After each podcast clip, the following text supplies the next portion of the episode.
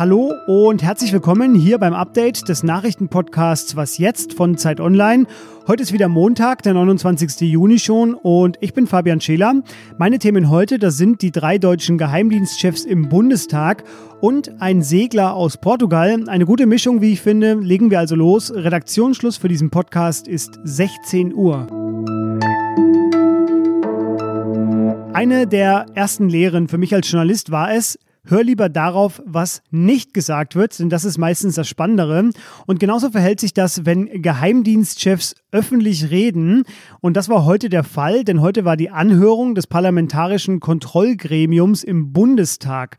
Einmal im Jahr reden dort die Chefs von Bundesnachrichtendienst, vom Militärischen Abschirmdienst MAD und vom Bundesamt für Verfassungsschutz vor dem Parlament und vor Journalistinnen über ihre Arbeit.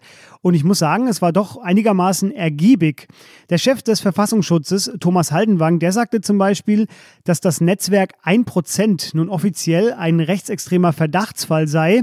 Damit reiht sich 1% ein in eine ja, recht prominente Liste. Auf der steht zum Beispiel die Identitäre Bewegung, der Flügel der AfD, das Compact-Magazin und das Institut für Staatspolitik von Götz Kubitschek. Die sind alles eben solche Verdachtsfälle. Diese Szene agiere entgrenzt von den Trennlinien zwischen demokratischen, radikalen und extremistischen Positionen, sagte Verfassungsschützer Haldenwang. Der äußerte sich dann auch noch zur Berufung der linken Politikerin Barbara Borchardt an das Landesverfassungsgericht Mecklenburg-Vorpommern, weil die linken Politikerin auch Teil der antikapitalistischen Linken ist. Diese Vereinigung aber vom Verfassungsschutz beobachtet wird, findet es der oberste Verfassungsschützer Deutschlands, Zitat, unerträglich, dass die linke Borchardt Teil eines Verfassungsgerichts wird. Ja, und dann wurde noch mit Spannung erwartet, nach einigen rechtsextremen Fällen in der Bundeswehr zuletzt, auch das Statement von Christoph Gramm. Richtig ist, wir schauen genauer hin auf Extremisten und auch auf Personen mit fehlender Verfassungstreue. Dabei werden wir fündig. Gramm, das ist der Chef des Bundeswehrgeheimdiensts MAD, und er sagte, er sehe eine neue Dimension des Rechtsextremismus in der Truppe. Die Verdachtsfälle seien auf 600 erkennbar angestiegen. Ein Mitarbeiter des MAD habe gar vertrauliche Informationen an ein Mitglied der Eliteeinheit Kommando Spezialkräfte KSK weitergegeben und äh, diesen damit vor Befragungen gewarnt. Der Mitarbeiter sei entlassen worden und das KSK, das steht ja derzeit ohnehin im Zentrum der Aufmerksamkeit. Genauer 20 Personen stünden im Fokus der Ermittlungen, sagte Gramm, und dass man dabei nicht mehr von Einzelfällen ausgehen könne. Am Mittwoch will deshalb auch Verteidigungsministerin Annegret Kramp-Karrenbauer ein Konzept für die Zukunft der Eliteeinheit KSK vorlegen.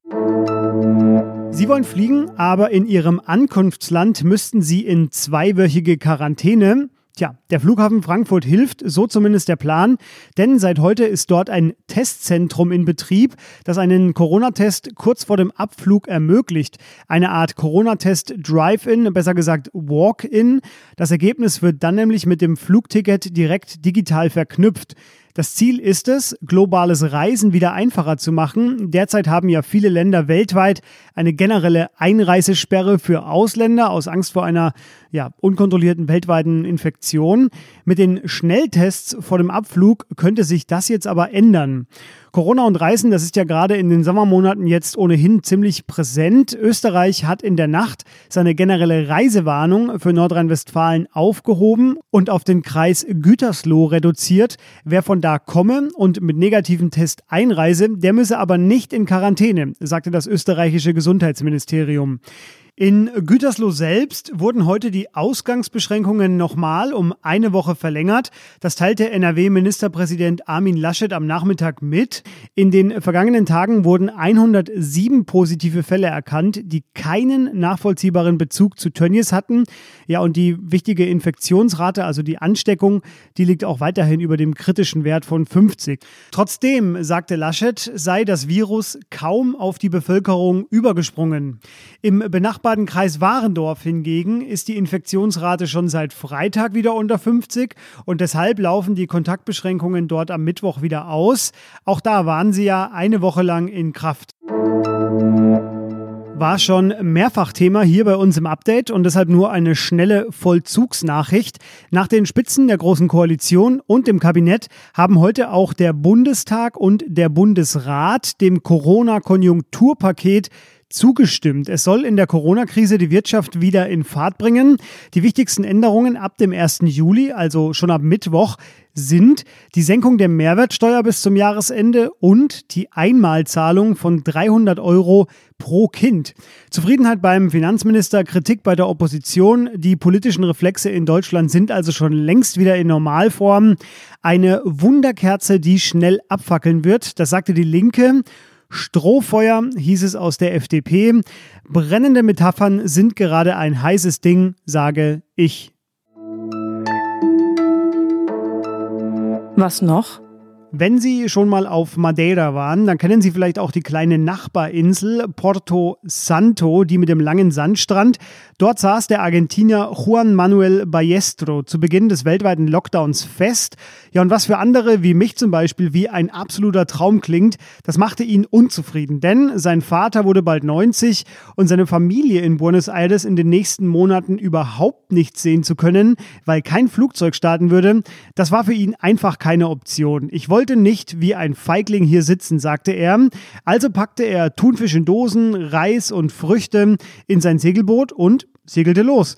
Die portugiesischen Behörden warnten ihn, seine Freunde warnten ihn, nur seine Familie, die kannte ihn besser. Und nach 85 Tagen auf dem Atlantik wurde er tatsächlich in Mar del Plata wie ein Held begrüßt. Der Mann war schon sein ganzes Leben lang Segler und offenbar fallen ihm auf See auch die schönsten Sätze ein. Über seine Pandemie-Segelfahrt sagte er danach, ich war eingesperrt in meiner eigenen Freiheit. Ach ja. Sie haben auch Seglerpoesie für uns. Sehr gut. Schreiben Sie uns an wasjetzt.zeit.de. Das ist unsere Mailadresse. Da sind über das Wochenende auch einige Themenwünsche aufgelaufen. Wir schauen uns das natürlich alles an. Wie immer gilt, alles bearbeiten können wir nicht, aber einiges war ganz interessant, was da dabei war. Vielen Dank dafür. Meine Kollegin Pia Rauschenberger widmet sich morgen Polen nach der Präsidentschaftswahl am Sonntag. Mich hören Sie dann im Update wieder. Ich wünsche Ihnen jetzt noch einen angenehmen Abend und sage dann bis morgen. Tschüss.